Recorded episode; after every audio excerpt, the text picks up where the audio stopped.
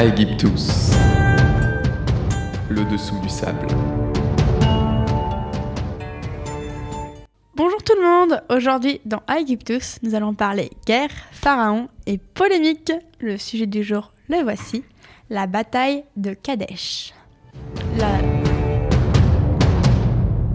La, bataille de Kadesh, j'en ai déjà parlé une ou deux fois, hein. alors, euh, voire même plus. Et alors, donc la bataille de Kadesh est très célèbre et euh, pour cause, on la surnomme la bataille la plus célèbre de l'Antiquité. Même Alésia et Troie ne déméritent pas euh, dans le classement, mais elle reste en dessous niveau célébrité. Hein. Very, very famous, euh, la petite Kadesh. Alors, le truc avec la bataille de Kadesh, hein, c'est qu'on n'a pas trop d'informations. D'abord, premier débat, comment ça s'écrit? Euh, Certains l'écrivent Kadesh, donc Q-U-D. Q-A-D-E-S-H. Donc c'est l'écriture de Wikipédia, hein, si jamais vous cherchez. Mais euh, on l'utilise parfois Q-U-A-D-E-S-H. D'autres, comme moi, euh, l'écrivent K-A-D-E-S-H ou encore K-A-D-E-C-H. Mais bon, euh, rassurez-vous, toutes les orthographes se valent. Peu importe comment on l'écrit, ça marche. Alors maintenant, Kadesh, c'est Alors Kadesh, c'est une ville au nord-est de l'Égypte, à côté du désert du, Sinaï. Donc c'est une ville frontalière, un peu comme Strasbourg ou Turin. euh, et donc forcément, en tant que ville frontalière, elle a vu des vertes et des pas mûres en plusieurs milliers d'années, euh, notamment en termes de guerre. Actuellement, Kadesh s'appelle Tel Nebi Ment et se trouve entre pas très loin en fait du sud de la Syrie. euh, fait vraiment la, la région quoi. Alors cette fameuse bataille est celle euh, voyant deux grandes puissances se disputer, l'empire hittite et l'empire égyptien. Jusque-là, euh, pas trop de problèmes. Et surtout, ce qu'on peut voir, c'est les petits noms de nos chefs de guerre de l'époque, qui sont le grand et le beau Ramsès II, et son voisin évidemment moins grand et moins beau, si on en croit les récits, qui s'appelle Muwatalli II. C'est la puissance 2, hein, quand même, chez eux. Mais alors, euh, qu'est-ce qui s'est passé? Bon, globalement, comme toutes les guerres, ça fait un moment que les deux pays sont en tension, euh, jamais d'accord sur rien. Bref, l'heure du divorce approche, quoiqu'en fait, euh, ils n'ont jamais été vraiment très copains, hein, l'Égypte et l'Empire hittite. Donc en gros, vers euh, 1274 avant Jésus-Christ, les deux armées se préparent pour se défouler un peu.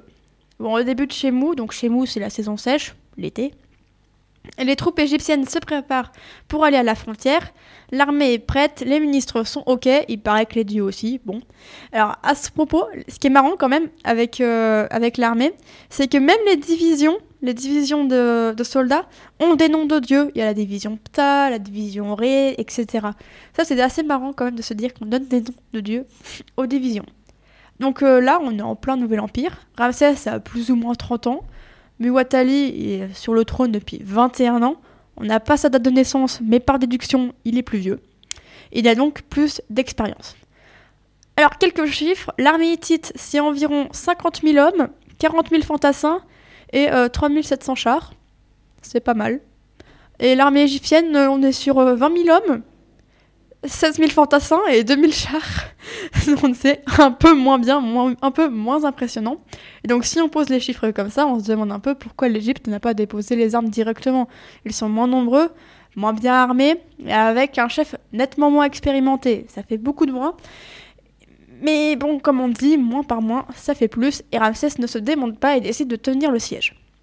Donc, en plein désert, on a, si on regroupe les deux camps, euh, 126 000 personnes à attendre l'heure d'attaquer, et pour les Égyptiens, ils attendent surtout la suite de l'armée, qui n'est toujours pas arrivée, parce qu'ils sont pris dans une tempête. C'est un peu dommage. Du coup, euh, euh, déjà qu'ils n'étaient pas nombreux, ça les arrange pas.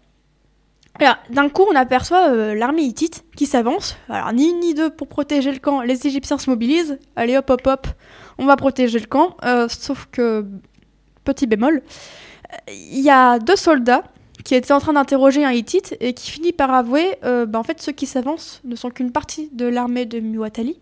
Euh, L'autre est tout simplement en train de faire demi-tour pour les encercler et donc euh, les piéger pour tous les tuer, tout simplement. Alors en apprenant la situation, euh, Ramsès pense qu'il est trop tard et un peu comme le feraient d'autres chefs après lui, on pense à Napoléon, et ben il fonce tout seul dans le tas. Bon, ça c'est la légende, en vrai il était pas tout seul. Et donc euh, pile poil, comme par hasard, au moment où les renforts arrivent. Et donc les renforts arrivent tout autour du premier cercle des Hittites, ce qui leur permet en fait euh, de prendre les Hittites par derrière et de gagner la bataille. Bon, suite à la bataille, on a un traité qui est conclu entre les deux nations. C'est un des plus vieux traités au monde et il servira de modèle à tous les suivants, qui est vachement utile. C'est d'ailleurs ce qu'on retrouve en fait très souvent, ce sont les traces de ce traité qui va être recopié dans la forme après pour euh, plein d'autres, notamment avec les Grecs et les Romains. Mais alors, euh, du coup, la question est qui a gagné? C'est ça le problème de la bataille de Kadesh. C'est parce que les Égyptiens disent oui, c'est nous euh, Grâce au rôle magistral, fantastique du grand Ramsès, qui s'est donc battu tout seul. Bon, ne cherchez pas, c'est complètement faux. Alors, tandis que les Hittites, eux, disent bah non, c'est nous, d'autant plus qu'après, on a récupéré quelques régions dans le coin aussi, donc c'est forcément nous. bon, ce qu'on sait, c'est que surtout la frontière n'a pas beaucoup bougé. Alors certes, les Hittites ont pris quelques régions deux siècles plus tard, mais bon, ils ont repris quelques régions euh, et que on n'a pas tellement de nombre. On sait combien il y avait d'hommes approximativement, mais on ne peut pas euh, dénombrer le nombre de décès. On ne sait pas combien il y a eu de morts. Euh, c'est très compliqué. Il y a eu quelques corps qui ont été retrouvés qui datent probablement de cette bataille, mais c'est trop flou pour faire des, vraies spéculations. Hein, c'est pas assez. Et donc, euh, ce qu'on sait surtout, c'est que de bouche à oreille et de parchemin en historien, la bataille de Kadesh est devenue la plus célèbre du monde antique.